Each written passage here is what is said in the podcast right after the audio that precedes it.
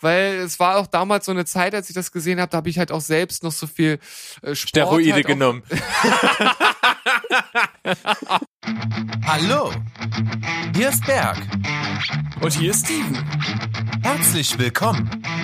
zu Steven Spoilberg.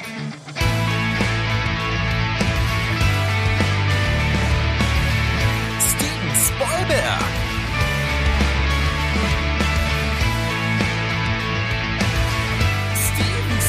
Spoilberg. Dein Podcast. Steven Spoilberg. Steven Spoilberg. Jetzt bin ich aber als erstes da. Ja, jetzt Kannst darfst mir, ja, du hast mir die ganze letzte Folge hier, die ersten Worte weggenommen. Da muss ich jetzt mal einschreiten hier. Ja, ich war ein böser Bengel, ich weiß. Und deshalb habe ich mich jetzt bewusst zurückgehalten, denn das war ja, das war ja nicht fair von mir. Das gab's noch nie, dass einer von uns äh, praktisch alle drei Anmoderationen übernommen hat und das war nicht in Ordnung. Aber du hast gut gemacht, das muss man dazu ja mal sagen. Ja, ich habe da mal alles, ich habe alles reingelegt, was ich hatte. Ja. Auch wenn das nicht viel Super. ist. Ja, ich habe jetzt die Anmoderation, es ist auch die einzige für diese Folge.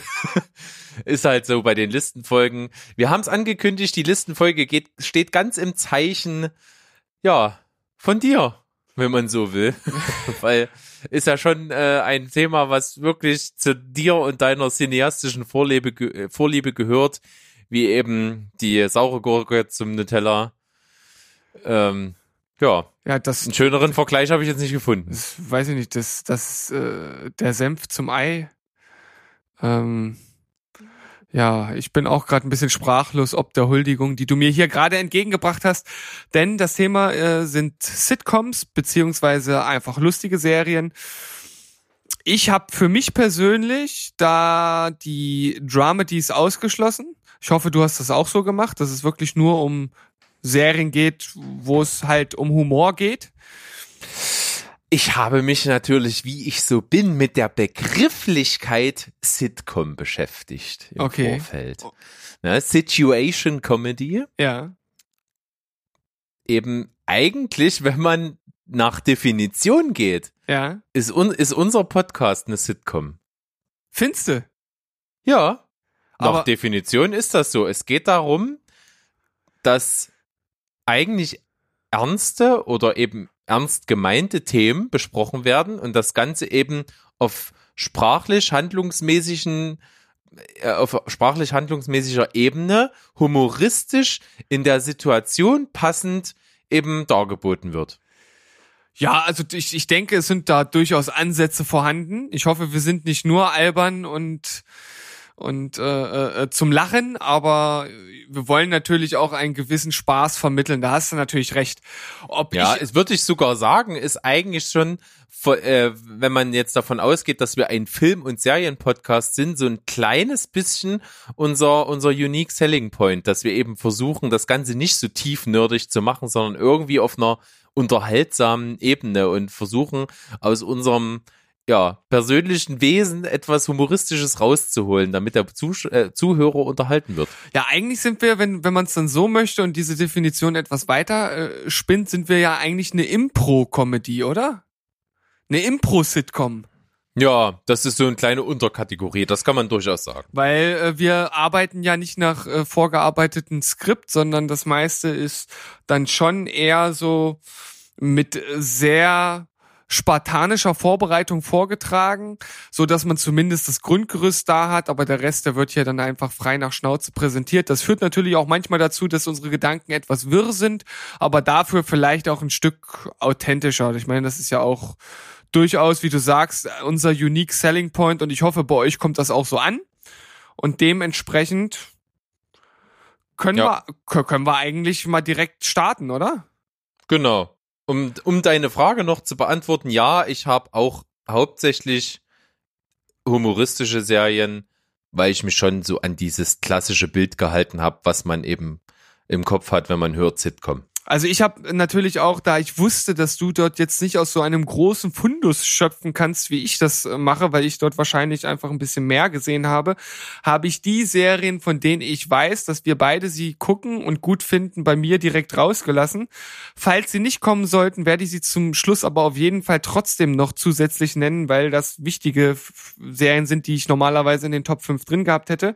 Ansonsten kann ich schon mal direkt vorschießen, um mal so ein bisschen äh, sozusagen einigen den Wind aus den Segeln zu nehmen. Nein, bei mir ist kein Seinfeld, Friends oder eine schrecklich nette Familie dabei. Das nur mal direkt so als, als direkter Schuss vorm Bug.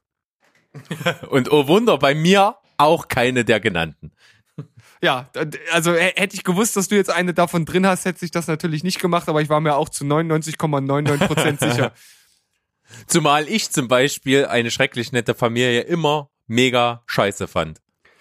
Ja, also ich, ich habe auch nie so wirklich die ganze Faszination hinter dieser Serie verstanden. Ich fand schon, dass dort auch witzige Sachen mit drin waren, aber sie ist ja auch tatsächlich eine sehr, sehr standardmäßige Sitcom mit dem bekannten Gelächter im Hintergrund, was jetzt zum Beispiel bei allen Serien, die ich ausgesucht habe, halt nicht der Fall ist. Mm, Ich habe das Gelächter bei drei von fünf. Ja, da bin ich ja mal gespannt. Okay, dann fängst du einfach mal an und wir steigen in die Liste ein.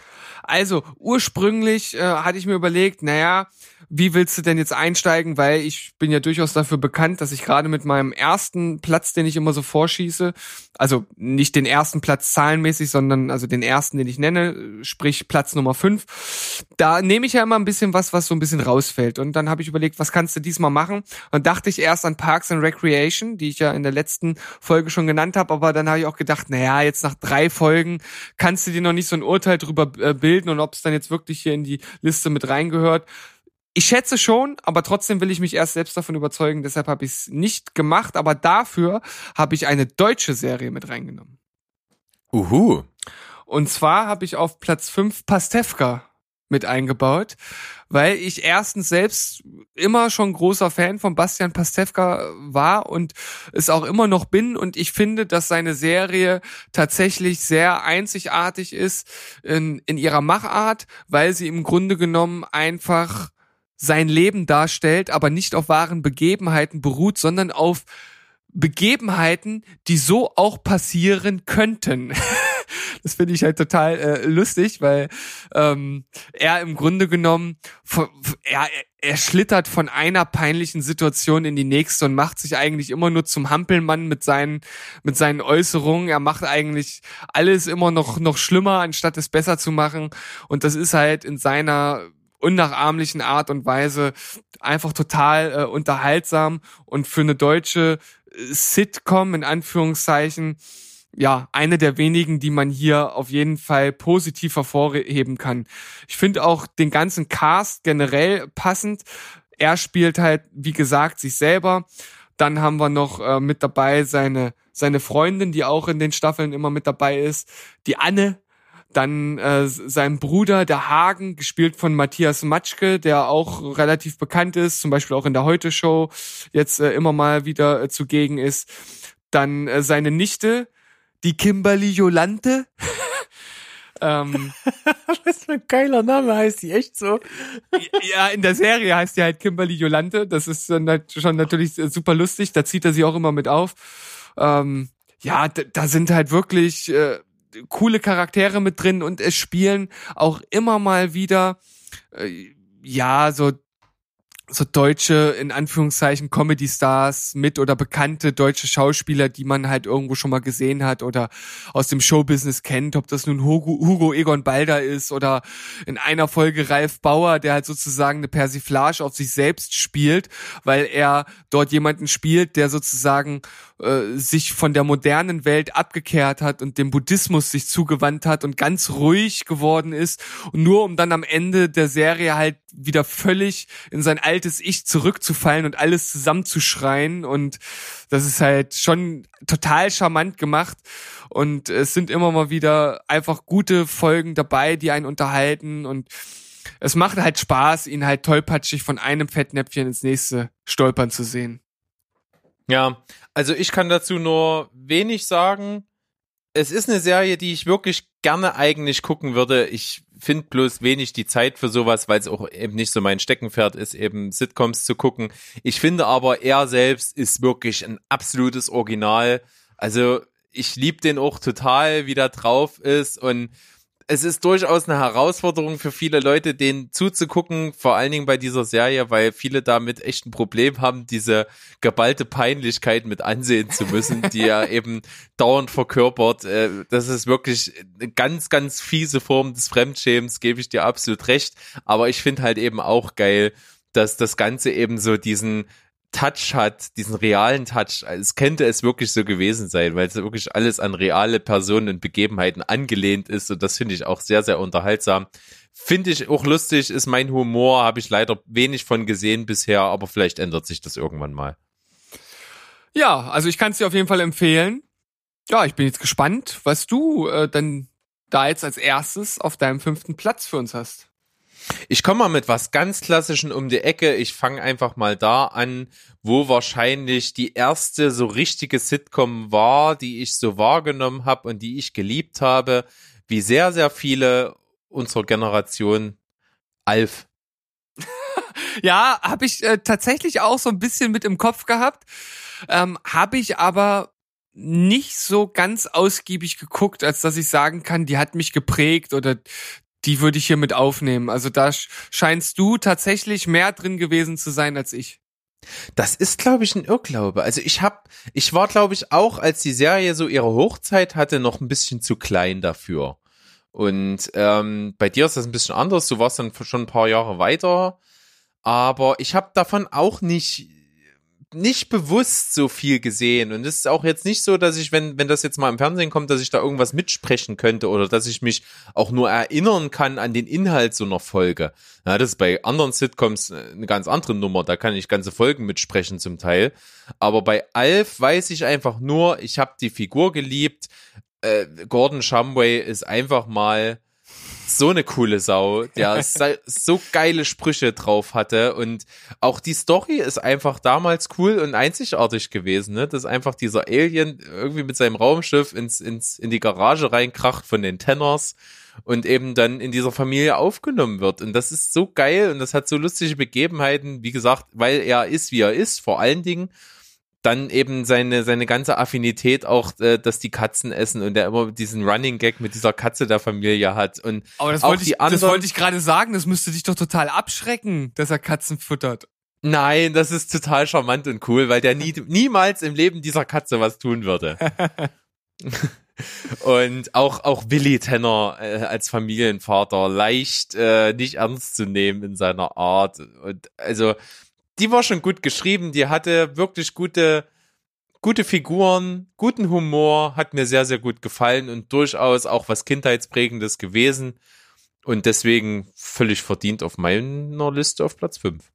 Ja, also finde ich total gut, dass du die mit reingenommen hast, weil das so ein, so ein schöner Klassiker ist, mit dem, glaube ich, irgendwie jeder ein Stück weit was anfangen kann. Also wirklich schön, dass die Serie hier mit aufgenommen wurde. Null Problemo. Sehr gut. Touché. Äh, ich mache weiter mit meinem vierten Platz. Eine Serie, äh, von der ich weiß, dass du sie nicht, nicht so sonderlich gut findest. Ich konnte dich mit dem äh, Fieber nicht infizieren, als ich es dir mal gezeigt habe. Die hat zu äh, äh, seiner Zeit allerdings sehr viele Preise abgesahnt und für mich und meiner Meinung nach auch völlig zu Recht. Und zwar handelt es sich um äh, 30 Rock. Mit Ja, könnte ich jetzt mittlerweile durchaus anders sehen. Könnte ich mir vorstellen, weil mittlerweile kann ich mit Tina Fey durchaus was anfangen. Ja, man muss sich auch, also ich finde, das ist eine Serie, in die muss man sich ein bisschen reinschauen. Ähm, ich ich habe da auch tatsächlich relativ lang für gebraucht, um so ein bisschen zu verstehen, wie die einzelnen Charaktere funktionieren, wie die Running Gags laufen, wie die so drauf sind. Und ja, Tina Fey muss man schon ein Stück weit mögen, weil sie halt ja eine der Hauptfiguren ist, das Ganze auch mitgeschrieben hat. Wer die Serie nicht kennt, es handelt sich um Ja, im, im Grunde genommen so eine typische äh, Abend, amerikanische Abendshow und wie die halt in dem Rockefeller Building, das ist so, ist so das Gebäude in Amerika, wo halt diese Shows produziert werden. Das gibt's halt wirklich. Aber diese fiktive Show, um die es halt hier geht, und die Leute, die man halt kennenlernt, die dort halt das Ganze produzieren, das Ganze ist halt fiktiv. Es geht um The Girly Show, die ähm, von ähm, Liz Lemon sozusagen geleitet wird. Der große Chef oben drüber, das ist der Jack Donaghy, gespielt von Alec Baldwin, absolut grandios in der Serie. Und äh, ja, direkt zu Anfang der Serie kommt Tracy Jordan dazu, der sich ähm, äh, der von Tracy Morgan gespielt wird. Also äh, sehr nah an, an seinem äh, originalen Namen dran. Das ist auf jeden Fall auch das äh, Element gewesen, was ich so mit am lustigsten fand am Anfang. Ja, also da wird dann halt The Girly Show umgenommen, um, umbenannt in The Girly Show with Tracy Jordan, weil er natürlich die Hauptfigur ist und dort halt mit eingebettet wird. Und ja, da entstehen halt allerlei äh, lustige Sachen und auch so viele, viele Gags, die halt in den Dialogen stattfinden. Also nicht so sehr irgendwelcher Haut drauf Humor oder so.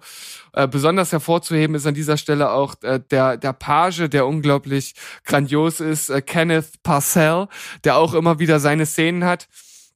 Also das ist eine Serie, die ähm, wirklich absolut empfehlenswert ist, auch sehr eigen von der Art, wie sie gemacht ist, wo sie spielt, das Setting. Ähm, schaut mal rein. Ich glaube, man braucht ein bisschen, um, um damit warm zu werden. Also wenn die erste Sendung vielleicht noch nicht direkt zündet, aber ihr sagt, ja, ist schon ganz interessant, dann guckt mal weiter. F für mich absolut äh, zu, zu Recht mit vielen Preisen überhäuft damals eine der besten Sitcoms, die ich kenne.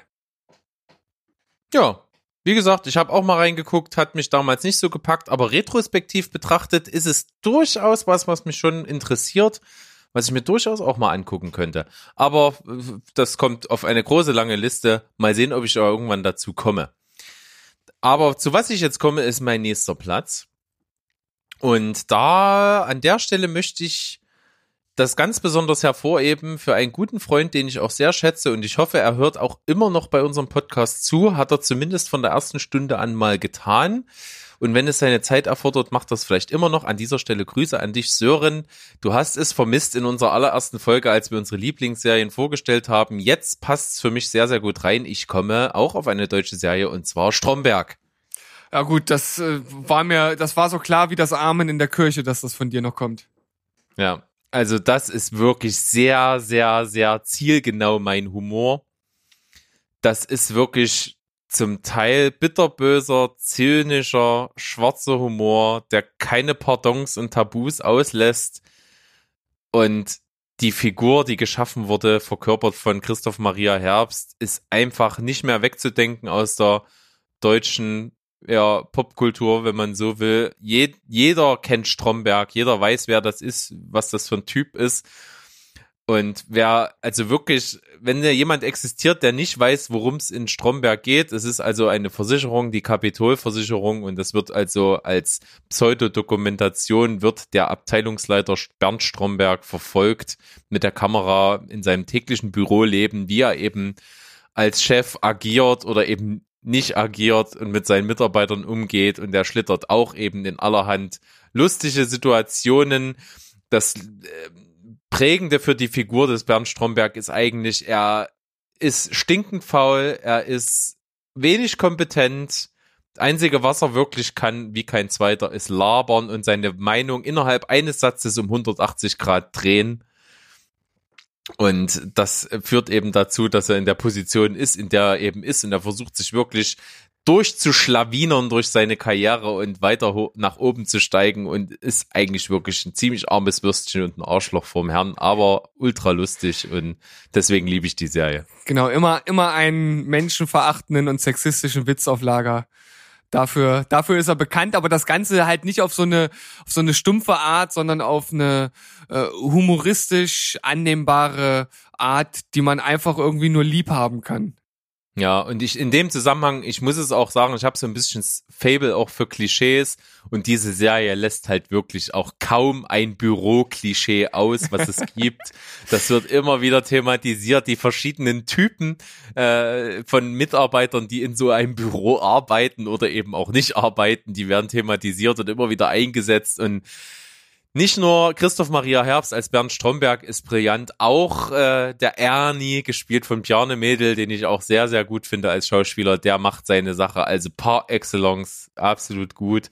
Und die Serie ist wirklich richtig geil und sehenswert, wobei man sagen muss, die wird hinten raus äußerst speziell, denn die ersten Staffeln sind alle noch sehr, sehr lustig und hinten raus ist eigentlich kaum noch was lustig. Das ist schon ganz schön bitterböse und dramenmäßig, was am Ende so passiert in den letzten Staffeln aber das Ganze wird dann auch nochmal ultra rund abgeschlossen von einem Kinofilm. Man hat es dort wirklich geschafft, die Serie aufs nächste Level zu heben und so, dass es auch als Film funktioniert. Der Film ist absolut genial. Ich liebe den. Der ist ultra sehenswert. Wahrscheinlich sogar kann man den so gucken, wenn man die Serie vorher geguckt hat, ist es natürlich noch wesentlich geiler. Also für mich wirklich eine richtig, richtig geile Serie. Also ich war tatsächlich nie ein großer Stromberg-Gucker, obwohl ich die Serie an sich auch immer ganz unterhaltsam fand, wenn ich denn mal reingeschaut habe. Aber ich habe wirklich nicht viel gesehen. Ich habe den Kinofilm aber gesehen und du weißt ja, dass ich da kein so großer Fan von bin. Tatsächlich. Also ich finde den sehr zäh und lang und es gibt zwar ein paar sehr lustige Szenen drin, aber insgesamt hat der mir nicht so zugesagt. Aber ich kann es auf jeden Fall nachvollziehen, dass die Serie insgesamt so eine große ähm, so eine große Fangemeinde gebildet hat, weil die halt, wie du sagtest, einzigartig, mit nichts zu vergleichen und mit einem Schauspieler, der das Ganze natürlich dann nochmal auf ein gewisses Niveau hebt, das man sonst so nicht woanders findet. Amen. Amen. Dann, dann geht's zu deinem nächsten Platz. Ja, mein nächster Platz ist eine Serie, die vielleicht der ein oder andere gar nicht wirklich kennt, denn die ist hier eigentlich nie so wirklich, ja, oder ja, die ist ja schon gelaufen, nur hat das irgendwie, glaube ich, keiner so wirklich mitbekommen. Ähm, und zwar handelt es sich um My Name is Earl.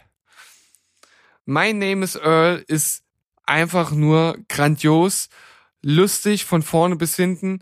Es handelt sich um einen nichtsnützigen, ja, wenn man so will, Kleinkriminellen, der einfach irgendwann mal beschließt, okay, ich kaufe mir jetzt hier ein Lotto los und er rubbelt sich das frei und gewinnt 100.000 Dollar. Und er läuft raus auf die Straße und freut sich so sehr, dass er nicht darauf achtet, dass dort gerade ein Auto kommt und wird von dem Auto überfahren. Verliert dabei das Los, kriegt es auch nicht mehr zurück, wacht im Krankenhaus auf, hat sich alles gebrochen, was er so im Körper hat und sieht dann im Fernsehen ein Werbespot oder ja, so ein kleines Filmchen, wo es halt um Karma geht. Und er bezieht das sofort auf seine Situation und denkt halt, er hat in seinem ganzen Leben so viel schlechtes Karma aufgebaut, dass er jetzt halt einfach allen Leuten, denen er Schlechtes zugefügt hat, ja, das Ganze wieder richtig rücken muss. Er stellt also eine Liste von Leuten auf, die er besucht, um sich bei denen zu entschuldigen und halt seine Sünden von damals sozusagen zu bereinigen. Und das Ganze macht er in der Regel zusammen mit seinem absolut grandiosen und zum Schießen komischen Bruder Randall Hickey. Also der, der, also man, man kann es wirklich schlecht beschreiben. Man muss sich einfach mal ein paar Szenen auf YouTube angucken und wenn einem da diese dieser Humor äh, schon schon zusagt, der sollte sich den Rest auch angucken. Also sein Bruder, der ist schon so der der unterbelichtete Megasympath. Also so einen, den möchte man einfach nur in der Hand, in, in, in die Arme nehmen und drücken. Weil der eigentlich, der ist halt, der ist halt sympathisch, aber halt strunzenhohl. Und ähm, so baut sich das halt äh, auf über vier Staffeln und endet dann leider, leider sehr abrupt. Es gibt also kein Ende von der Serie, kein vernünftiges, weil es kreative Differenzen gab. Das ist äußerst schade, dass die Serie nicht vernünftig abgeschlossen werden konnte. Nichtsdestotrotz, auch wenn es einen mehr oder minder durchgehenden äh, Handlungsbogen hat, also schaut euch das an. Das ist, äh, das ist so äh, wunderbar, das ist so lustig, das ist außergewöhnlich, weil man es so auch in dieser Art noch nicht äh, gesehen hat. Großartige Serie. Also ich finde das ganz toll. Ich habe es auch insgeheim gehofft, dass du die Serie anbringst in deiner Liste, denn die steht genau für das, warum ich Sitcoms auf der einen Seite richtig cool finde und auf der anderen Seite, die mich trotzdem nicht so nicht so richtig hinterm Ofen vorlocken. Das, das vereint diese Serie total. Wir haben ja zusammen, weil du es halt total gefeiert hast, ja mal, ich glaube, die ersten zwei oder drei Folgen geschaut. Und mir hat das total gut gefallen. Die Idee ist cool der Serie. Die Schauspieler, wie du schon sagst, passen da voll rein. Die verkörpern diese Figuren da richtig, richtig gut. Und das ist sympathisch, das ist lustig, das ist unterhaltsam. Punkt. Aber trotzdem ist es einfach so, dass, dass, dass, dass, dass so eine Sitcom mich nicht erfüllt irgendwie. Also ne, das ist einfach sowas für zwischendurch, das kannst du gucken, das unterhält dich, aber so richtig, dass es irgendwie meine Welt irgendwie beeinflusst und auf den Kopf stellt oder be bewegt, ist es eben nicht.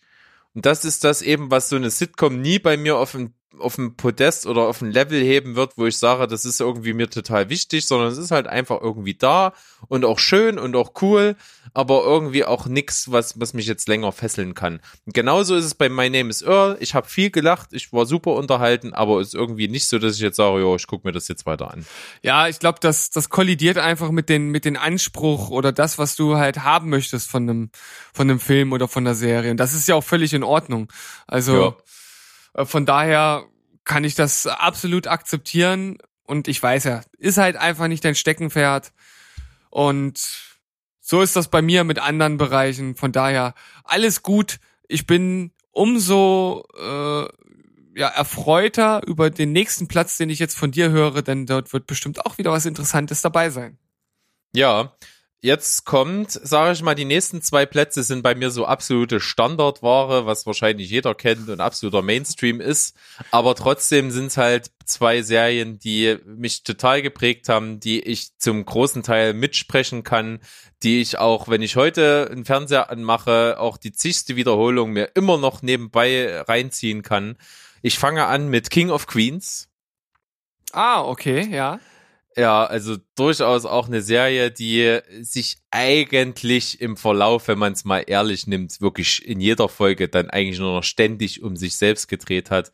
Eigentlich jede Folge nach dem gleichen Schema abgelaufen ist, was natürlich auch durchaus ein Trademark von einer Sitcom per se ist. Ja. Muss man halt auch sagen, ne, weil das ja durchaus in den meisten Fällen ja so war, dass so eine Sitcom halt im Studio gedreht wurde mit Kulisse, mit offener Kulisse quasi, wo ein Publikum auch sitzt und den Schauspielern dabei eben zugucken kann, wie die Folgen aufgezeichnet werden. Das heißt, das Ganze ist eben auf wenige Schauplätze beschränkt, meistens nur ein Gebäude und irgendwie zwei, drei Außenszenen, äh, die man sieht. Und äh, ähnlich eben auch bei King of Queens. Man sieht halt, äh, das meiste spielt eben in den Haus der Heffernans, was quasi das Wohnzimmer, das Schlafzimmer, die Küche ist zum Großteil. Noch ein paar Außenaufnahmen und noch ein paar Szenen auf der Arbeit von den, von den beiden, aber sonst ist das dieses klassische Sitcom-Ding mit eingespielten Lachern und so weiter und so fort. Aber die Figur Doug Heffernan gespielt von Kevin James ist einfach das Geilste, was dieser Mann jemals gemacht hat. Und es ist so legendär und dieser Typ ist so sympathisch, trottelig, liebenswert, alles gleichzeitig und natürlich auch unglaublich lustig.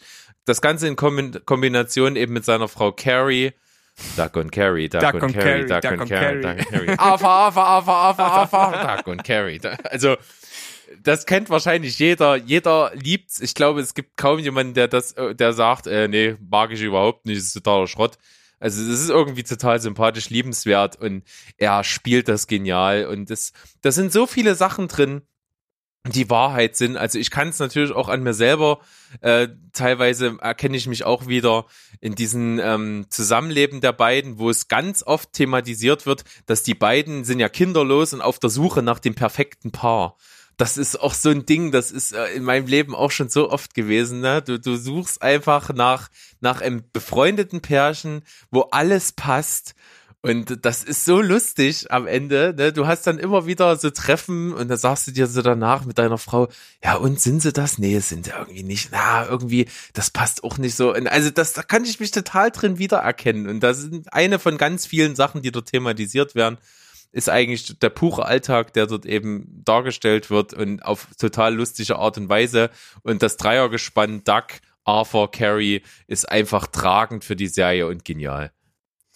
Ja, und eine Sache, die du angesprochen hast, äh, war ja, dass sich das am Ende so ein bisschen um sich selbst gedreht hat. Und wie du sagtest, ja, das ist ein Trademark von Sitcoms, ne? Also die, die Charakterentwicklung der einzelnen Leute, die passt halt auf den Bierdeckel in der Regel. Und da war es ja tatsächlich so, da hat sich von der ersten bis zur letzten Staffel im Grunde genommen nichts getan. Ne? Und das ist bei vielen Sitcoms ja der Fall. Also es gibt kaum welche, wo es wirklich eine richtige Charakterentwicklung gibt. Also wo äh, Trademarks sich halt wirklich verändern und ja, das kann man natürlich so einer klassischen Sitcom, die halt, wie du sagst, im Studio mit Lachern und so, die so aufgebaut ist, der kann man das schlicht und einfach nicht vorwerfen, weil das ist ja gar nicht deren Anspruch. Also damit muss man dann am Ende einfach leben. Man kann das gut oder schlecht finden. Ich denke, die Serie hat noch gerade so ihren Absprung gefunden, bevor sie sich äh, dann vielleicht auch ein bisschen zu sehr im Kreis gedreht hätte. Aber natürlich ein Klassiker, der hier mit drin sein muss. Vor allem, weil das wirklich etwas war, was Kevin James einfach verkörpert hat, wie er, wie er lebt und, und, und wie er ist. Das, das passte da einfach rein wie die Faust aufs Auge. Wir haben ja in der letzten Folge schon gesagt, in der, äh, in der letzten regulären Folge, dass er seitdem im Grunde genommen relativ überflüssig geworden ist, was die Filmlandschaft angeht. Also für mich persönlich. Ähm, aber das war halt sein Ding. Genau, kann ich absolut so unterschreiben und bin jetzt gespannt, was du uns präsentierst. Ja, ich muss mal ganz kurz überlegen. Du hast gesagt, drei von deinen Serien haben Lacher mit drin.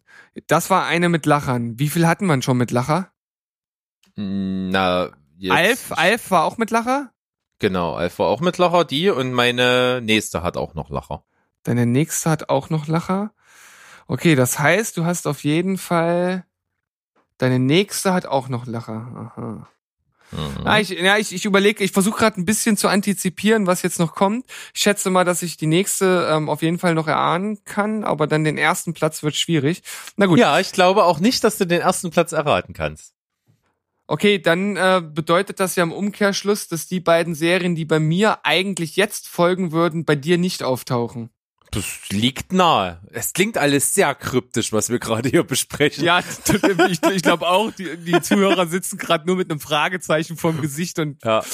Steven, Tut uns leid, dass ihr vollkommen ausgestiegen seid. Macht Ste- nichts. Steven kommt jetzt endlich zum Punkt. Steven, was laberst du da? Jetzt fang endlich an. Okay, pass auf. Ich mache jetzt einen Kompromiss für mich selbst, damit beides drin vorkommt oder alles, was ich jetzt hier hab. Ich nehme meine Plätze ähm, eins und zwei, die ich jetzt habe, und pack die zusammen auf Platz zwei und die, die ich auffülle, nehme ich als Platz eins. Hat Ah. keiner verstanden, ich mach's einfach. Also, ich nehme jetzt zusammen auf meinen äh, nächsten Platz. Das ist ja jetzt der zweite Platz, ne? Ja, äh, nicht, dass ich mich jetzt hier vertue. Ähm, zum einen äh, Community, ähm, weil das eine Serie ist, die für mich, was popkulturelle Anspielungen angeht, das bessere äh, Big Bang Theory ist, die ich mittlerweile sowieso absolut redundant und überflüssig und auch wenig lustig mittlerweile noch finde. Ähm, super gut mit äh, absolut äh, lustigen äh, Charakteren. Dort zum ersten Mal kennengelernt habe ich zum Beispiel ähm, Alison Brie, die ja jetzt ähm, in Glow die Hauptrolle spielt.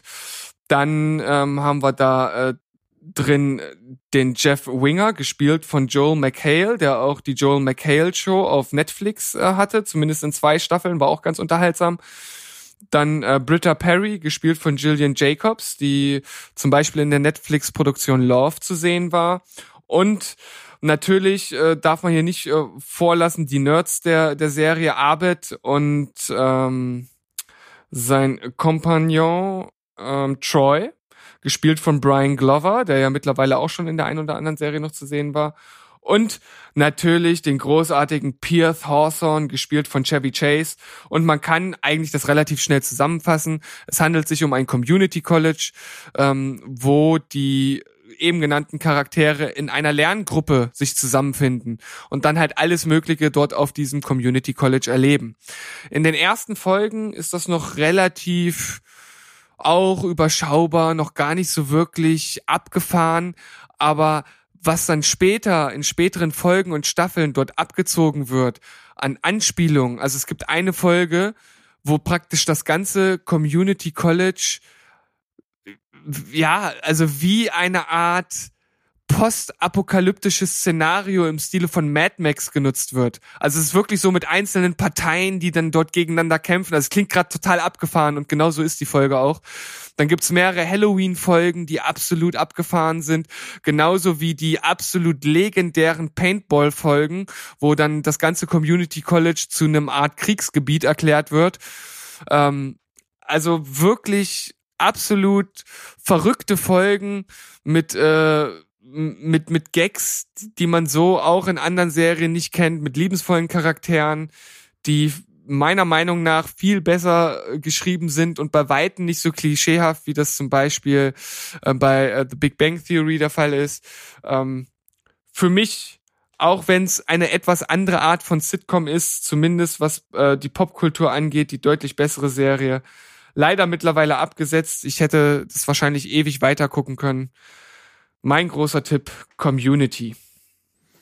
Ja, es, äh, ich muss wirklich zugeben, du hast mir es wirklich, du liebst das unglaublich und du hast mir es versucht nahezulegen. Ich äh, bin nicht drauf angesprungen. Ich, also, Ja. wie du wahrscheinlich sagst, äh, im späteren Verlauf würde mich das wahrscheinlich wesentlich mehr ansprechen, aber das, so, das hat mich am Anfang und ich habe ja wirklich auch echt versucht, mehrere Folgen zu gucken, so mit dir, aber ich, ich komme da nicht rein. Ich hab, das hat, ich, hat mich nicht so gerissen, dass ich irgendwie dachte, ja, das lohnt sich. Ja, also ich, ich glaube tatsächlich, wir sind damals exakt vor der Folge ausgestiegen, wo es dann richtig losging.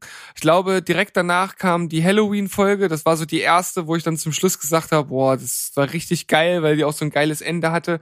Und ab da geht's eigentlich nur noch aufwärts. Und äh, da man die Folgen auch unchronologisch gucken kann, kann ich dir nur empfehlen, dir entweder die Mad Max-Folge oder eine der Paintball-Folgen anzugucken am besten dann die erste, weil die zweite ist auch zweiteilig, also die müsste man dann natürlich auch dementsprechend in zwei Teilen gucken, aber das ist einfach grandios, was dort abgezogen wird. Also Ja, Ich- kannst du mir ja mal schicken, gucke ich mir mal an. Ja, äh, ich bin noch nicht fertig. Ich muss jetzt noch den nächsten Platz hier ran äh, Ja. ja. heften, wie ich gerade gesagt habe. Und zwar ähm, hätte ich das jetzt normalerweise auf Platz eins gehabt, weil ich dachte, dass du ja die anderen äh, Serien mit reinnimmst. Ähm, für mich einfach eine Serie, die ich unzählige tausend Male in allen möglichen Reihenfolgen geguckt habe, weil es damals auf Pro7 hoch und runter lief am Vormittag. Und ich weiß auch, dass du da auch nicht so der große Fan bist, aber für mich eine der besten Sitcoms und auch Serien aller Zeiten, Scrubs. Hm. Das Ja. ist für mich. Mir, mir, mir absolut egal, habe ich nie äh, verstanden, warum das jemand geil findet. Und, und das, das kann, das kann ich einfach absolut überhaupt nicht nachvollziehen, wie man diese Serie nicht gut finden kann, weil sie ganz einfach, erklärt, ich hasse Zach Breath. Ja gut, da geht, das ist ein Totschlagargument. Da kann ich natürlich Ja. äh, schlecht gegen argu- argumentieren, weil er ist der Hauptcharakter äh, zusammen mit seinem äh, äh, mit mit äh, Turk, seinem äh, besten Kumpel. Äh, Der ist cool. und äh, alleine es, es gibt da diese eine Szene, wo Bob äh, Kelso, das ist der ähm, der zurückgetretene äh, Chefarzt der Der Klinik, ist auch cool. Dort, der ist auch cool, der halt so extrem zynisch äh, halt äh, gegenüber den anderen immer ist und so, so ein bisschen von oben herab, ähm, halt aber auch immer total lustig und es gibt halt eine Szene auf so einem auf so einem Ball, wo er halt schon ein bisschen angetrunken ist und sich dann äh, zu Turk halt hindreht und dann zu ihm sagt, hey, Turkleton! Und dann meinte Turk so, nee, nee, ich, ich heiße nur Turk. Turk Turkleton? Sie, Sie, Sie, glauben, ich heiße Turk Turkleton? Und dann kommt seine Frau, er dreht sich dann zu ihr um, also äh, Kelso, und sagt so, und hier ist Mrs. Turkleton, die Turklesons. Ich kenne die Szene, die ist gut. Die ist, die ist echt gut und dann halt auch so Szenen wie äh, ähm, an einem Freitagabend, wie dann, äh, oder an, an einem Montagmorgen, wie Bob Kelso zur Arbeit kommt und wie er dann am Freitagabend nach Hause geht. Das ist auch so eine, so eine klassische Szene, die man super auf YouTube findet und halt auch viele anderen Sachen. Äh, es gibt ja dann auch noch ähm, einen, einen der, der Hauptcharaktere, den man ja hier nennen muss, ist ja auch ähm, Dr. Cox. Dr. Cox. Äh, absolut grandios gespielt und perfekt besetzt mit John McGinley, den man wahrscheinlich auch wirklich hauptsächlich aus dieser Serie kennt. Ich glaube, der konnte danach zwar schon noch mal in einigen Filmen mitspielen, aber hat nie irgendwie einen anderen großen Durchbruch gehabt. Und natürlich noch den Hausmeister gespielt von Neil Flynn, auch absolut großartig. Das sind alles Charaktere, die man einfach irgendwie nur ins Herz schließen kann, wenn man denn nicht gerade Zach Braff-Hasser ist. Hm, das Ähm, ist wirklich das Problem. Ich finde die anderen Sachen in der Serie echt geil. Also der Hausmeister, Kelso, Turk, äh, das, das sind alles geile Figuren und da werden auch lustige Gags drum gestrickt, aber die Serie konzentriert sich halt zu weit über 50 Prozent halt auch einfach auf, auf Zach Braffs Charakter und den hasse ich halt. Was die Serie halt so besonders macht, ist, dass sie neben den wirklich sehr komischen Momenten, die vor allem durch diese Tagträume von JD halt geprägt sind, also es ist so eines der Trademarks der Serie, ähm, gibt Die sind es auch auch, total beknackt, kann ich auch nichts mit anfangen. ja, ich find's halt total lustig und in der Regel sind die halt wirklich auch auch äh, super cool. Klar ist da auch nicht äh, jeder Traum ein Treffer, aber äh, ich fand das immer total lustig und ein anderes Trademark ist halt auch, dass es immer mal wieder ernste Momente tatsächlich auch gibt. Also, dass die Serie auch wirklich mal Sachen anspricht, die halt auch, die halt auch wirklich ein Gewicht haben. Also ich kann mich da an eine Szene einfach nur erinnern, wo einer von diesen Neuankömmlingen zum Schluss einfach nur mal äh, nett sein möchte und so einer Patientin dann noch mal ähm, einfach noch mal so so einen Spruch mit auf den Weg gibt und einfach äh, ihr nochmal gute warme Worte zukommen lässt und vorher hebt er halt so ein, so ein Taschentuch vom Boden auf und packt das in, in Mülleimer und dann wird halt sozusagen farbig an seinen Händen markiert, dass das halt infiziert ist, das, das äh, Taschentuch. Und er geht halt hin und gibt ihr nochmal die Hand und er sagt halt seine warmen Worte und sie fasst sich dann direkt mit den Händen an den Mund und man weiß halt, sie ist jetzt auch infiziert und wird dann wahrscheinlich sterben. Und das sind dann halt so Szenen, die immer mal eingebettet werden, vor allem auch mit dem wirklich, wirklich absolut grandiosen Ende der Serie. Und ich re rede hier wirklich nur von Scrubs und nicht von diesem komischen, was danach noch kam, mit diesen Leuten, äh, mit, mit diesen Studenten, die da am Campus sind. Das war dann überflüssig. Aber es hatte ein wirklich schönes Ende. Ähm, ja, also ich komme da aus dem Schwärmen gar nicht so richtig raus und ich denke, der ein oder andere wird mir da auch beipflichten. Scrubs ist hat, auch wenn du das nicht nachvollziehen kannst, hier seinen Platz verdient. Die meisten anderen werden das also nachvollziehen können. Ich werde mir definitiv Feinde jetzt auch machen mit der Meinung, ist einfach so, äh, ich kann es natürlich auch, wenn ich jetzt mal äh, aus meinem subjektiven Ich rausgehe und in ein objektives Ich wechsle, weitestgehend, dann kann ich auch sagen, ist bestimmt auch wirklich eine verdient kultische und beliebte Serie, die extrem viele Elemente hat, die witzig sind, die unglaublich kreativ geschrieben sind. Und wenn man nicht das Defizit hat, wie ich, dass, dass man mit Zach Braff nichts anfangen kann, äh, steht dem Erfolg bei jemandem da nicht wirklich was im Wege, die Serie zu mögen. Bei mir funktioniert das leider nicht, aber durchaus verdient in dieser Liste. Alles klar, na dann würde ich sagen, gehen wir zu deinem nächsten Platz und ich glaube, ich weiß, was es ist. Ja, es ist auf jeden Fall Two and a Half Men. Oh. Ja, okay. Äh, habe ich auch mitgerechnet, aber ich habe jetzt eigentlich tatsächlich noch mit einer anderen Serie gerechnet, aber gut. Naja, mal gucken. Mal gucken. Äh, Two and a Half Men kann ich äh, wahrscheinlich die Hälfte der Folgen mitsprechen. Ich habe auch viele davon gesehen. Ist natürlich auch was, was in Dauerschleife auf Pro7 als Wiederholung läuft. Die Serie natürlich nur bis zum Ausscheiden von Charlie Sheen als Steckenpferd der Serie. Danach hat es für mich zu keinem Zeitpunkt mehr funktionieren können. Alles, was nach seinem Ab äh, Ausscheiden aus der Serie passiert ist, ist vollkommen überflüssig. Davor kann ich mich nach wie vor auch heute noch, auch wenn ich es hundertmal gesehen habe, drüber zerbasteln. Ich finde es so lustig, es ist so genial. Auch wenn es sich immer wieder nach dem gleichen Schema bewegt hat und die Folgen immer wieder gleich ablaufen und Haufen Running Gags drin sind, die immer wieder in ähnlicher Form aufgewertet und aufgewärmt werden finde ich es trotzdem total lustig, trifft genau meinen Humor. Es ist lustig, es ist zynisch, es ist auch durchaus mit äh, sehr coolen Figuren. Charlie Sheen spielt auch zu großen Teilen sich selbst, das funktioniert super gut. Alan, gespielt von John Cryer, ist einfach die Fremdscham, Fremdscham-Person, äh, schlechthin. Ne? Das wird auch dann zum Ende hin, auch gerade dann in den letzten Staffeln, äh, die ich nur zum Teil geguckt habe, dann auch echt grausam. Also es ist kaum erträglich dann. Das hatte die Dosierung, die war am Anfang wesentlich besser und auch Jake, vor allen Dingen in den ersten Folgen, als er noch sehr klein ist, ist absoluter äh, Liebling der Serie für mich gewesen.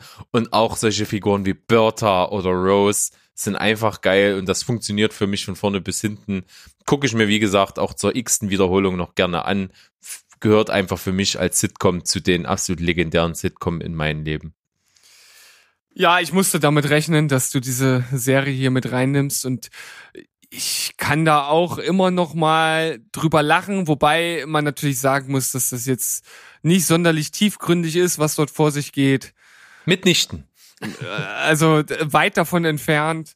Und es dreht sich natürlich auch inhaltlich, beziehungsweise wie die Gags aufgebaut sind, im Grunde genommen vom Anfang an im Kreis. Ähm, wenn man natürlich da drauf steht, und wir haben ja auch gesagt, das ist halt einfach ein Trademark von Sitcoms, dann ist man bei der Serie schon gut bedient. Ja, es, es ist schon in Ordnung. Aber für mich ist es nicht, ist es nicht so die Überserie sie hat für mich tatsächlich äh, abgenommen, so im, äh, in, über die Jahre hinweg, weil sie halt auch schon, schon sehr niederschwellig ist, was den Humor angeht. Ich bin da zwar Durch, oft für zu haben, aber. Durchaus. Ah, aber ich musste damit rechnen, du hast ja sogar ein T-Shirt von Tour and a Half Man. Ja, ich glaube, ich habe es mittlerweile nicht mehr. Es ist so alt.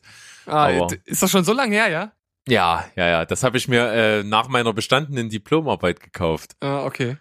Weil das ist dieses T-Shirt, wo wirklich Charlie Sheen mit einem ultra dreckigen Grinsen drauf ist und drunter Winning steht. Hm. Ja. Hä, ist natürlich entstanden nach der Zeit, in der er so extrem in Verruf geraten ist und wirklich da auch aus der Serie halt hochrein rausgeflogen ist. Das wissen ja manche vielleicht gar nicht. Also die Serie ist dann ja am Ende nicht mehr mit ihm, weil der sich so im Gottkomplex mit dem Produzenten verkracht hat auf unterste niveauartige Weise, dass er eben einfach rausgeflogen ist. Mhm. Obwohl er eben das absolute Steckenpferd war, war auch, finde ich, für mich der Todesstoß der Serie. Hat danach zwar, ist, ist glaube ich, sogar noch ein paar Staffeln, zwei, drei Staffeln oder so gelaufen, aber so, so richtig abgeholt hat es niemanden mehr. Ja, also ich kann damit, wie gesagt, ich, ich guck's jetzt auch nicht mehr aktiv, ich kann da mal drüber lachen. Die neuen Folgen habe ich nur auszugsweise gesehen und fand das halt auch nicht gut, wenn man es halt direkt mit dem dort davor vergleicht, wenn man es halt irgendwie ausschalten kann und nur das kennt, hat es auch einen gewissen Unterhaltungswert, weil ich Ashton Kutscher schon auch in gewisser Weise sympathisch finde, aber er kann natürlich Charlie Sheen von seiner Art halt nicht ersetzen und das ist halt das Hauptproblem gewesen. Richtig. Gut. Genug dazu. Ich äh, werde dir jetzt für deinen ersten Platz einfach mal eine gebührende Vorlage schaffen, indem ich sage oder mache. Dein Platz eins. Mein Platz Nummer eins. Ja, ich dachte ja eigentlich, dass du jetzt eben gerade anstatt ähm, hau, äh, jetzt habe ich schon selbst gesagt. verkackt. Ja, äh, aber nee, also oh, ja, ich hab's jetzt, also ich hab's, ich hab's jetzt gerade total verkackt. Also anstatt Two and a Half Men dachte ich, du nimmst How I Met Your Mother auf äh, deinen äh, zweiten Platz. Ähm, ich habe jetzt How I Met Your Mother gar nicht hier drin. Das finde ich ein bisschen schade, weil das auch eine sehr prägende Serie für mich ist. Stattdessen nochmal kurz dein Trommelwirbel. Auf meinem Platz eins zu zweit geteilt. Auf der einen Seite Modern Family und auf der anderen Seite Brooklyn 99. Oh, da wolltest du aber in der Liste auch hier Sachen bringen, hä? Kannst du dich nicht hier auf, auf, auf einzelne Serien auf die Plätze entscheiden. Da musstest du alles geballt reinbringen, was irgendwie geil ist. Naja, ich habe tatsächlich damit gerechnet, dass du Modern Family oder Brooklyn 99 auch irgendwo mit auf deiner Liste hast, zumindest auf den unteren Plätzen. Und diesmal war es so, ich habe genauso damit gerechnet, dass du es auf jeden Fall hast. Und so haben wir es einfach erreicht, dass es keiner hatte. Ja, aber das, also es muss beides für mich einfach mit in die Liste rein, weil ich äh, beide Serien, die sind total schon unterschiedlich von von ihrer Art des des Humors, ähm, aber bringen mich halt immer wieder zum Lachen. Also auf der einen Seite haben wir Modern Family, wo wir einfach diese Patchwork-Familie um um Jay Pritchett haben, gespielt von ähm, J nee, Ed Ted- O'Neill. Ed, Ed, nicht Ted. Ed O'Neill, ja, also eigentlich ja bekannt aus, als Al Bundy aus Eine schrecklich nette Familie und man hatte so ein bisschen das Gefühl, er könnte diesen Nimbus niemals ablegen und man würde ihn immer nur als Al Bundy sehen, aber ich muss tatsächlich sagen, dass ich ihn mittlerweile voll und ganz als Jay Pritchett nur noch sehe und gar nicht mehr als äh, Al Bundy, weil er das so unglaublich gut verkörpert, diese Rolle und um ihn herum gibt es halt diese Familie. Auf der einen Seite hat er halt seine sehr junge und gut aussehende Frau, gespielt von äh, Oh, Sophia Vergara. ja, Sophia Vergara übrigens die Topverdienerin unter den Seriendarstellerinnen. Also, also ich glaube sogar Seriendarstellern, also Männlein und Weiblein, die verdient so unglaublich viel Geld, das kann man sich nicht vorstellen. Ich glaube, hat irgendwie 55 Millionen im Jahr. Also es ist Krass. wirklich Hätte ich jetzt überhaupt nicht erwartet. Ja, ja, das, ich war auch überrascht, als ich das äh, gelesen hatte, aber das, da ist noch so viel drumherum mit, mit äh, irgendwelchen Produkten und Werbung und so weiter. Also es ist wirklich unglaublich, was sie verdient. Naja, auf jeden Fall, die beiden stellen sozusagen, wenn man jetzt so möchte, die, die Spitze der Familienpyramide, haben zwei, zwei Kinder, also auf der einen äh, Seite den, den Manny, so den, den eloquenten, lieben, sehr intelligenten Jungen, der Äußerst sonderbaren. äh, äußerst sonderbaren Jungen, der halt aber auch äh, irgendwie äh, immer seine guten ähm, Szenen hat. Später kommt dann noch sein kleiner Bruder Bruder Joe dazu. Dann ähm, gibt's den Familienast um seinen Sohn, der schwul ist, was er halt nie so wirklich akzeptieren kann, aber im Laufe der Serie immer mehr akzeptiert. Und ähm, ja, da gibt's dann halt natürlich auch immer so so diese so klassische Gags, die sich zwischen den beiden aufbauen. Sein Sohn hat dann ähm, ein ein Mann, der halt auch von Anfang an so eine der äh, lustigen Personen eigentlich der Serie ist. Das ist der Cameron der immer wieder schreiend lustige Szenen hat und die beiden äh, adoptieren direkt zu Beginn in der ersten Folge der Serie ein asiatisches Kind, was dann in einer äußerst lustigen Sequenz präsentiert wird der Familie. Also Oh, ist das schade, dass man das nicht verraten kann, aber es ist gleich wirklich das Ende der ersten Folge und das da hatte die Serie mich. Es Ja. ist so geil. Also also wer da Oh, Guckt wer da, euch das bitte an, die erste Folge Modern Family. Und wer das nicht lustig findet, der findet nichts lustig. Ja, also und wer da herzhaft lachen kann, der weiß, dass er auch den Rest äh, ziemlich gut finden wird. Und dann gibt's noch den anderen Familienast, das ist ähm, dann die die Tochter von von Jay Claire, die einen äh, äußerst äh, sonderbaren Mann hat, Phil. Ja, das sind das sind die Dumphies und die haben dann noch drei Kinder, die auch alle so ihre Macken haben, aber für mich persönlich ist halt Phil nach wie vor der Held der Serie, weil er einfach dieser dieser sympathische Trottel ist, der auch immer wieder in von der ein, von dem einen Fettnäpfchen ins nächste schlittert und immer wieder seine komischen Ideen hat, die er jetzt gerade irgendwie durchführen möchte und irgendwie noch so das Kind im Manne hervorholt. Und ja, also diese Konstellation alleine verdeutlicht, glaube äh, glaub ich, ganz gut, was diese Serie ausmacht und was dort halt für lustige Szenen entstehen. Ja, achso, äh, ja, ich. Habe ich dich schon wieder Die- beim Trinken erwischt? Nein, nee, nee, ich, ich wusste so. gar nicht, dass ich schon dran bin. So. Äh, ich, also von den ganzen Serien, die du bis jetzt auf der Liste hattest, habe ich also wirklich auch keine wirklich verfolgt, außer deine ersten beiden Plätze. Das sind auch die beiden Se- Sitcom-Serien, die ich jetzt noch aktiv gucke, weil ich sie genial finde. Und da ist Modern Family wirklich was. Das, das haben du und noch andere Freunde von uns mir, mir so in nahegelegt. Also ihr habt die lange vor mir geguckt und habt mir immer wieder gesagt, das ist so geil, guck dir das an, das ist so geil. Und ich hab's geguckt und fand's vom ersten Moment an auch richtig geil und die wird immer besser, weil wenn du einmal die Figuren kennst, liebst du sie und dann willst du die auch immer wieder in jeder Folge sehen. Klar drehen sich die Folgen auch immer wieder um ähnliche Sachen. Da ist auch nie was groß Spektakuläres dabei. Da ist ab und zu mal eine Folge, da sagt man, okay, die ist besonders lustig, aber so richtig wahnsinnig krass ist es nie, aber es ist halt durchweg einfach nur gut. Und die Familie ist einfach auch nicht mehr wegzudenken. Das, die ist einfach geil. Und jede Figur ist super. Ja, und absolut perfekt gecastet, also grandios. Und auf der anderen Seite haben wir ja dann noch Brooklyn 99. Da geht's halt um ein ähm, Police Department in Brooklyn, wie der Name schon sagt. Und dort spielt Andy Samberg, den man vorher eigentlich auch aus eher so mittelmäßigen Komödien kannte, die Hauptrolle als ähm, na, oh, jetzt fällt mir der Name nicht ein. Ich, ich, ich habe ja so ein schlechtes Namensgedächtnis. Als Detective? Als äh, Detective ist äh, Peralta. Jake, Jake Peralta. Jake, Jake Peralta, der halt auch eigentlich noch so ein, ja, eigentlich ein Kind gefangen im Körper eines Erwachsenen ist, der halt dort äh, das, ähm, das ganze Police Department immer gut auf Trab hält, immer für einen guten Spruch zu haben ist und auch hier sind die Nebencharaktere, egal ob das nun sein, sein Love Interest ist, wenn man so möchte. Ähm, na, helf mir noch mal wieder. Äh, Amy Santiago. Santiago, genau. Dann haben wir noch ähm, Rose und äh, natürlich den großartigen Boyle mit seiner äh, verkopften Gentleman-Art, die halt aber auch immer wieder zu skurrilen Äußerungen und Situationen führt.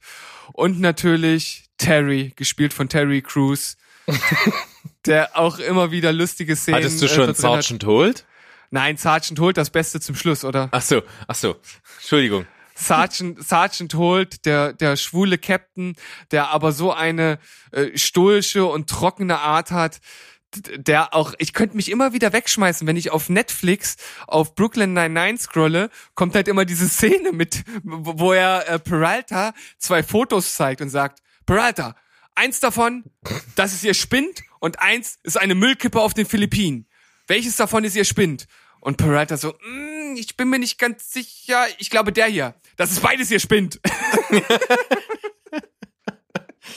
also, auch eine Serie, die von der ersten Folge an voll bei mir gezündet hat, ist genau mein Humor. Und das Trademark der Serie ist auf jeden Fall, dass es sehr, sehr viele Figuren gibt, die auch wirklich eigentlich alle gleich behandelt werden. Also es gibt eigentlich kaum jemanden, der mehr Screentime hat. Die sind eigentlich alle, kommen die immer mal dran und die sind alle brillant. Bis auf die letzte kleine Nebenrolle sind alle geil. Ja, ähm, wir haben ja noch vergessen, ähm, wie heißt oh, Scully und äh, äh, Hitchcock. Oh, Scully und Hitchcock sind so geil. Das sind das sind eigentlich so ein bisschen die meine Geheimfavoriten der Serie, weil das sind tatsächlich die, die immer so ein bisschen weniger Screentime haben als die anderen. Davon gibt es gibt halt schon wie Berg schon gesagt hat, viele Charaktere. Und das sind aber auch die, die immer so diese kleinen Szenen immer so zwischendurch haben. Und oh, da gibt's so viele Sachen, wo ich mich einfach nur wegschmeißen könnte. Also es ist wirklich, wirklich äh, grandios. Und ähm, jetzt suche ich immer noch, äh, dat, dat, wie heißt sie denn? Amy Santiago Diaz. hatten wir schon.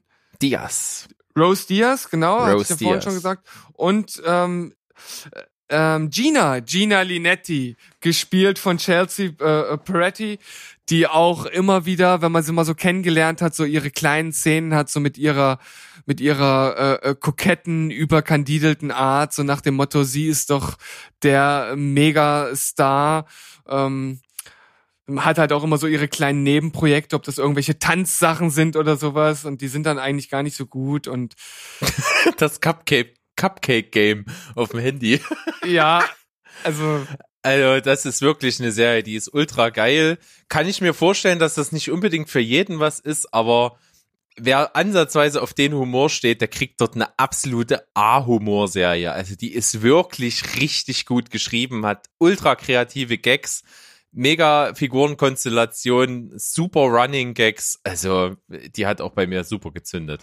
und hat so viel Fans im Rücken, dass äh, die Absetzung verhindert werden konnte. Äh, ich weiß auch nicht, äh, wie überhaupt äh, der, der Sender auf die Idee kommen konnte, diese Serie abzusetzen, aber ähm, es gab tatsächlich so massive Proteste, dass das halt abgewendet wurde. Und es kann sein, das weiß ich jetzt gar nicht ganz genau aus dem Kopf, dass es dann auch irgendwie einen Senderwechsel gab, aber das müsste ich nochmal nachschauen. Das habe ich jetzt noch Ja. nicht gemacht. Also auch ultra beliebt, wie du schon sagst. Also ich kenne ganz viele von Freunden und Bekannten von mir, die das auch alle feiern, wie dieser, weil es einfach wirklich geil ist. Ja, dann, D- Dann mache ich jetzt meinen unverhofften ersten Platz. Ja, der, der unverhoffte Platz. Ich kann es mir jetzt gerade gar nicht so ganz genau erklären. Ich gebe auch zu, äh, das ist eigentlich jetzt ein Platz, der ein bisschen eigentlich so normalerweise als fünfter Platz kommt, weil ich die Regeln ein ganz kleines bisschen strecke. Aber das ist auf jeden Fall eine Serie, wo ich jede Folge eigentlich fast komplett mitsprechen kann, die ich unglaublich oft gesehen habe, die ich auch heute noch geil finde, die meine Kindheit extrem geprägt hat und die eigentlich mehr ist als nur eine Sitcom. Ich rede nämlich von Die Dinos. Sehr geil. Ja, gefällt mir. ist ein kleines bisschen mehr, ist eigentlich eher so eine, so eine richtige Satire, weil die auch wirklich in jeder Folge ernste, mediale, äh, soziologische und auch politische Themen aufgreift und die eben lustig verpackt in, im, wirklich im klassischen Gewand einer Sitcom-Familie. Ja, komischerweise äh, ist bei mir so eine sehr eine Folge äh, besonders hängen geblieben und ich kann nicht genau sagen, wieso, aber das ist immer so das erste, was mir noch so in den Kopf kommt. Da gibt's so eine Folge, wo ähm, wo einer auf der Schule von oh, wie hießen der der Robbie, Junge? Robbie Robbie Sinclair. Robbie Sinclair genau und der hat da irgendwie so so einen Kumpel, der so Spike. hier, Spike der der Steroide nimmt. Richtig, ja. Und dass die Steroide, die sind ja so kleine pelzige Tierchen, die die Ja, da ja. so schlucken, so, so Pelzbällchen. Genau. Und irgendwie ist diese Serie bei mir hängen geblieben, weil es war auch damals so eine Zeit, als ich das gesehen habe, da habe ich halt auch selbst noch so viel äh, Sport Steroide halt genommen. Da habe ich selbst also richtig eingeworfen. Ich habe zumindest sehr viel Sport gemacht äh, zu der Zeit und irgendwie war das dann natürlich äh, so, so ein ganz interessantes Thema auf jeden Fall, ja. Ja. Also, man merkt schon, das sind wirklich ernste, reale Themen, die diese Serie in jeder Folge irgendwo eingebettet hat. Das war also wirklich, man konnte immer was lernen, man konnte was Moralisches mitnehmen. Auch als Kind hat man das schon ganz gut gerafft, um was es da geht. Und deswegen ist es schon ein bisschen mehr als so dieses klassische Sitcom-Ding. Aber also auch die Komik ist einfach genial. Ne, es ist also diese klassische Dinosaurierfamilie. Das Ganze ist also wirklich nur mit Realpuppen gemacht. Ist auch von ähm, Henson, wie heißt er? Jim, Jim Henson, der Ja. auch natürlich der Schöpfer der Muppets ist. Äh, ist ja auch vor einigen Jahren jetzt gestorben. Und der war halt wirklich ein krasser Schöpfer von solchen Geschichten. Und die Dinos ist eben auch komplett von ihm.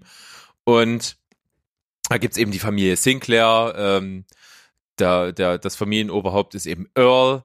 Auch ein liebenswerter Trottel eigentlich, der äh, sehr einfach gestrickter Typ ist und eben ja immer mal aneckt und dann trotzdem am Ende irgendwie das Richtige tut. Seine Frau Fran, die einfach die gute Seele ist, seine Kinder Robbie, Charlene und das Baby. Star der Serie natürlich, wer die Dinos äh, nicht kennt, der kennt zumindest das Baby. Ja, nicht, die, Mama. nicht die Mama. musst mich lieb haben, bin das Baby. Ja, absolut legendäre äh, Serienfigur. Ähm, dann natürlich auf, auf der Arbeit, er ist Baumschubser. Finde ich auch so geil, ey. Diesen Beruf Baumschubser. Ähm, sein, sein trottlicher, aber sehr liebenswerter Kumpel äh, Roy, der, der T-Rex, auch Ja. richtig geil. Und so viele andere geile Figuren. Und auch als Kind hat mich das nie gestört, dass natürlich diese sehr aufwendig gemachten Puppen dann halt eben auch äh, recycelt wurden. Das gab also wirklich eine Handvoll verschiedenen Saurierpuppen, die eingesetzt wurden. Und da haben halt einfach dieselben Puppen mit bisschen anderen Klamotten und bisschen anders angemalten Farben und Requisiten einfach verschiedene Rollen gespielt. Ja, das waren dann also immer die Nebenrollen. Die Hauptfiguren sind immer dieselben geblieben, aber die Nebenrollen haben eigentlich immer die gleichen Puppen immer so verschiedene Sachen durchgewechselt. Und das hat aber immer funktioniert. Es gibt so viele Sachen, die ich auch heute noch in meinem normalen Sprachgebrauch einfach zitiere von Dinos. Und es ist, hat mich ultra geprägt und ist genial. Hat auch leider ein sehr, sehr abruptes Ende bekommen. Ist auch einfach irgendwann mittendrin abgesetzt worden. Die letzte Folge, die äh, von Dinos erschienen ist, ist auch äh, total mittendrin. Es gibt keinen Abschluss, kein Ende, was eigentlich im Nachhinein sehr, sehr traurig ist. Aber trotzdem gibt es genügend davon und das ist alles überragend für mich und gehört einfach zu mir wie keine andere und ist absoluter Hammer. Ja, auf jeden Fall habe ich mit diesem ersten Platz nicht gerechnet, obwohl ich natürlich wusste, dass du ein großer Fan der Dinos bist. Von daher, wenn ich das jetzt so retrospektiv betrachte, ist das ein absolut konsequenter erster Platz von dir. Obwohl, wie du sagtest, da natürlich einiges drinsteckt, was man sonst wie in den anderen Serien, wie wir es ja auch gerade auseinandergenommen haben, so nicht finden. Also diese ernsten Aspekte, die würde ich jetzt tatsächlich nur Scrubs noch zuschreiben. Und dann wird's schon dünne. Also ähm, das ist ein Trademark, das man halt nicht oft in so typischen Sitcoms oder humorvollen Serien findet. Von daher umso besser, dass das hier mit drin ist. Das ist ein ungewöhnlicher, aber durchaus berechtigter erster Platz. Und ich denke, damit hast du auch den ein oder anderen vom Bildschirm oder wo auch immer ihr die Folge jetzt hört, so ein bisschen geschockt. Vielleicht. Aber ich finde, zu Recht. äh, ja, zu Recht. Und äh, ja, es, die ist mir wirklich sehr, sehr wichtig, die Serie. Das kann man wirklich sagen. Kann man heute auch noch großartig gucken. Hat so viele Sachen drin. Und gerade eben der Aspekt, dass es eben ernste Themen, lustig verpackt, funktioniert. Dort so gut, wie es, glaube ich, kein anderes kindgerechtes Format für mich jemals geschafft hat. Ja, das, das stimmt. Also kann man halt auch einfach nicht, nicht besser zusammenfassen wie du. Deshalb lassen wir das jetzt einfach so stehen als Abschluss für unsere Liste hier und könnten jetzt. Noch ein paar Honorable Mentions raushauen, ja. Genau. Ähm, ich fange an. Ähm, Malcolm mittendrin. Habe ich total gerne geguckt. War eine Serie, wo Brian Cranston ja seinen Vater gespielt hat und wo ich mir halt einfach überhaupt nicht vorstellen konnte, nach Absetzung der Serie, dass er dann in Breaking Bad diese super ernste Rolle so perfekt rüberbringt. Zeigt nur einmal mehr, was für ein guter Schauspieler er ist. Ist ein relativ spezieller Humor, weil es ja so um äh, amerikanische weiße Mittelschicht am Ende geht, so oder Ja. Arbeiterschicht, ne? Genau. Und äh, und dadurch einen relativ speziellen Humor hat, aber ich finde, das ist sehr sehenswert und auch in in seiner Art durchaus äh, einzigartig und dazu passend, was so in eine ähnliche Richtung geht, ist The Middle mit dem Hausmeister von Scrubs in der Hauptrolle. Da geht's um seine Familie und die ist auch wirklich erst vor kurzem ja zu Ende ge gegangen, die Serie, und die war sehr beliebt. Also die hatte sieben Staffeln, glaube ich. Hm. Also The Middle habe ich nie auch nur eine Folge gesehen, aber Malcolm mittendrin habe ich die ein oder andere gesehen, fand ich immer ganz okay, bin ich aber nie dran geblieben. Ich finde so eine, eine Szene so geil. Äh, er hat da ja äh, zwei Brüder, also Malcolm ist ja sozusagen der Hauptdarsteller, ne? Da ist so ein, so ein Junge im, ja, im, im jungen Teenager-Alter und der hat Genau. einen Dewey war noch der der Kleine, ne? Dew- Dewey, genau, der Kleine und dann noch einen größeren Bruder. Der Name fällt mir gerade nicht ein. Aber Dewey ist halt immer der, auf dem immer so ein bisschen rumgehackt wird. Und in einer Folge, da hat Dewey halt Geburtstag und er kriegt halt, ich glaube, gar kein Geburtstagsgeschenk oder irgendwas ganz Schlimmes und er sagt halt einfach nur so, ich habe nichts erwartet und bin trotzdem enttäuscht worden. Legendär. Ja, Absolut legendär, ja. Ja das kenne ich auch. Ähm, ich kann mal auch noch mal was richtig, ich weiß gar nicht, das ist, ich habe noch zwei Sachen, die sind so krass retro, ich weiß gar nicht, ob das noch jemand kennt. Harry und die Hendersons? Ja, kenne ich. Ja, ne, eine Familie nimmt den Bigfoot bei sich auf und versteckt ihn. Ähm, kann ich mich an so gut wie nichts mehr erinnern. Ich weiß nur, dass ich es geguckt habe und das sehr, sehr gemocht habe, als ich noch klein war. Ja, also ich habe das auch ab und zu mal geguckt, aber ich kann mich da an nichts erinnern. Ist natürlich auch von der Story her eigentlich total Banane, ne? Aber Ja, total. Also weil auch diese diese Figur, diese Bigfoot in diesem großen Kostüm einfach so scheiße aussah, äh, so im Rückblick betrachtet. ja. Aber na gut. ja Ähm, ich, mhm. ach so, ma- mach gleich einen nächsten. Ja, ich, ja, ja, ich habe noch was, ähm, ich habe noch geguckt, mein Vater ist ein Außerirdischer. Ja, das sagt mir was, aber ich kann das nicht zuordnen. Das war diese Serie, wo eben die Mutter alleinerziehend ist mit ihrer Tochter und die Tochter ist auch so irgendwie so 14, 15. oder 13 oder sowas. Und äh, die erfährt dann an diesem Geburtstag eben, dass ihr Vater ein Außerirdischer ist. Das wusste sie bis dahin nicht. Und äh, er kommuniziert mit ihr über irgendeine Art, ja, futuristische Kristallkugel. Ja, ja, da- das ist mir eben gerade wieder in den Kopf gekommen. Also kenne ich, ich kenne das doch. Richtig. Ne, Erzähl die weiter. ist nicht, die ist nicht rund, die ist so aus so kleinen Pixeln zusammengesetzt und leuchtet auch wie so eine Lavalampe irgendwie. Ja, ja. Ähm, und sie hat die Fähigkeit, wenn sie die Zeigefinger zusammen ähm, führt, dass die Zeit anhält um sie rum. Ah, da kann ich mich zum Beispiel nicht mehr dran erinnern. Aber Ja. Genau. Ja. Also wenn sie die, ne, immer wenn irgendwas ist, wo sie denkt, oh scheiße, dann macht sie die Zeigefinger zusammen und alles hält an.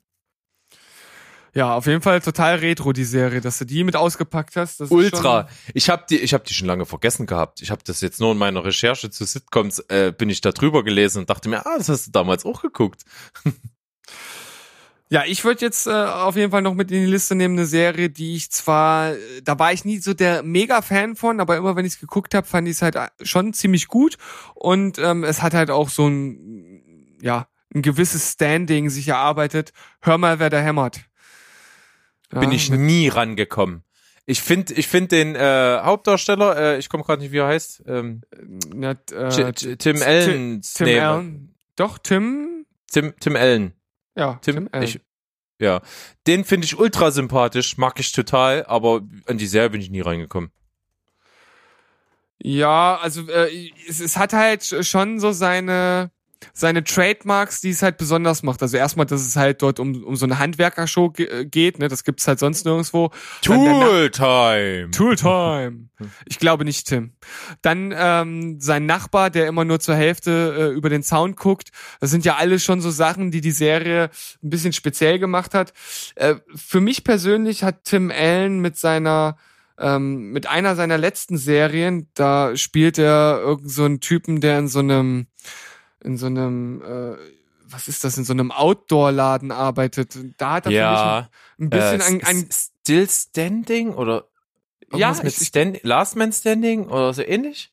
Ja, ir- irgendwie sowas. Ich, ich äh, guck mal gerade nach, wie die heißt. Da muss ich sagen, da hat er mich ein bisschen äh, verloren, weil er.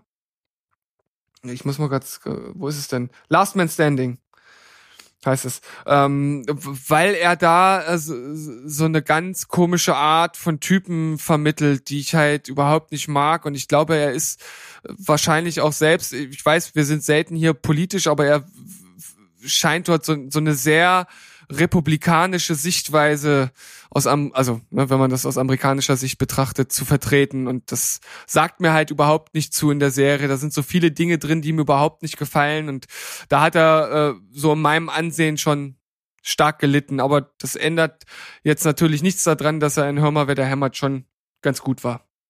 Ja, zugegeben natürlich äußerst legendär. Dann muss ich, komme ich nicht umhin. Äh, ich finde vor allen Dingen gerade so die ersten Staffeln von Big Bang Theory gefallen mir halt total. Das ist wahrscheinlich auch ein bisschen der Grund, warum Community bei mir nicht gezündet hat. Und ich glaube, man mag entweder das eine oder das andere. Hm. Und da muss ich zugeben, Big Bang Theory mochte ich sehr, hat mich aber verloren. Also bin ich nicht dran geblieben, habe ich auch nicht zu Ende geguckt. ja, also ich bin auch schon vor Ewigkeiten ausgestiegen und finde auch, das ist dann eventuell auch mal ein, ein, Thema für eine für eine andere Folge, dass äh, die Serie auch auf anderer Ebene durchaus problematisch ist, weil sie meiner Meinung nach Dinge vermittelt, die so diskutabel sind.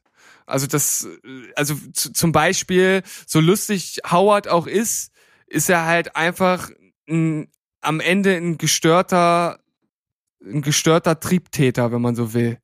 Also wie er sich verhält im normalen Leben, würde man das halt nie akzeptieren und dort ist es halt total lustig, dass er halt äh, dort Dinge von sich gibt, die eigentlich nicht lustig sein sollten. Ich lache da auch drüber, aber ich ich, ich komme da nicht mehr dran, seitdem ich da so ein bisschen durchblickt habe, wie die einzelnen Charaktere ticken, auch wenn das popkulturell natürlich, was Comics anbelangt und so, immer wieder coole Sachen dabei sind, aber ich kann damit nicht mehr viel anfangen. Okay, da bin ich gespannt, wenn wir das mal wirklich das Thema ein bisschen ausweiten. Das äh, klingt interessant und äh, ist, glaube ich, durchaus eine Diskussion wert. Ja. Dann bringe ich jetzt mal noch zwei Sachen zum Abschluss für mich. Ich äh, muss mich, äh, ja, eigentlich äh, schäme ich mich dafür nicht. Ich muss mich trotzdem vielleicht outen. Ich finde Golden Girls ziemlich cool. Okay, ja, das, aber warum nicht? Klar. Es ist total lustig. Also es Ja. ist halt auch die, die, die, die, eben diese drei, äh, ne, das ist eine WG von drei alten Damen und diese, oder beziehungsweise vier alten Damen und das ist total lustig. Also die hauen geile Sprüche raus.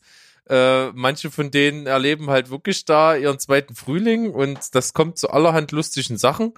Kann man sich gut angucken. Also mag ich sehr.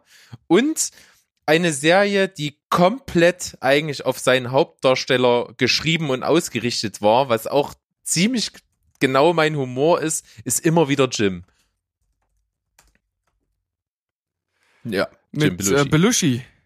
also da Ja. spielt er schon auch so ein bisschen sich selbst und das äh, ist echt witzig und da gibt's auch so ein, zwei Sachen. Ich habe das viel mit meiner Frau geguckt und da gibt's auch ein, zwei Sachen, die heute noch in unserem Alltag und Sprachgebrauch drin vorkommen, äh, die echt sehr lustig sind. Ja, das ist zum Beispiel eine Serie, die habe ich gar nicht geguckt.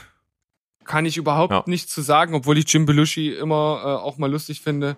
Aber wie du gerade sagtest, Golden Girls, da ist mir noch eingefallen, die Nanny fand ich auch immer ganz unterhaltsam. Habe ich zum Beispiel nie in meinem Leben auch nur eine Folge gesehen. Ja, ist jetzt auch, also ist ja, äh, wäre ja auf meiner Liste gewesen, wenn es eine wirklich gute Serie ist. Ich, ich finde die ganz unterhaltsam. Kann man durchaus ja auch mal äh, noch mit nennen. Genauso wie Full House. Und Habe ich auch nie geguckt. Ah, das äh, damals äh, war das schon wirklich eine, eine gute Serie. Ich fand das das Remake fand ich oder diese Fortsetzung der Serie fand ich ganz ganz grausig. Das ist ja auch so ein Netflix Original.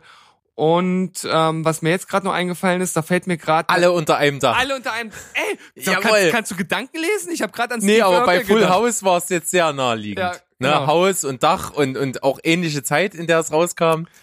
Da habe ich jetzt auch gerade dran gedacht. Steve Urkel ist natürlich. War ich das etwa? ja, sehr prägend. Auch der Prinz von Bel Air hat seine guten äh, äh, Folgen gehabt. Durchaus bin ich auch nie rangekommen, so richtig. Ja, ich sag ja auch, seine guten Folgen waren nie eine Serie, die ich irgendwie komplett geguckt habe. Ich habe auch, ich habe auch nie Bill Cosby wirklich geguckt, obwohl das auch, äh, wenn ich es mal geguckt habe, fand ich es auch ganz lustig. Hat jetzt natürlich im Nachhinein ein Geschmäckle, das ist klar. Ein Geschmäckle, ich liebe das, wenn du das sagst. so geil, ja. Ein Geschmäckle. Ich, ich werde versuchen, das jetzt öfter einzubauen.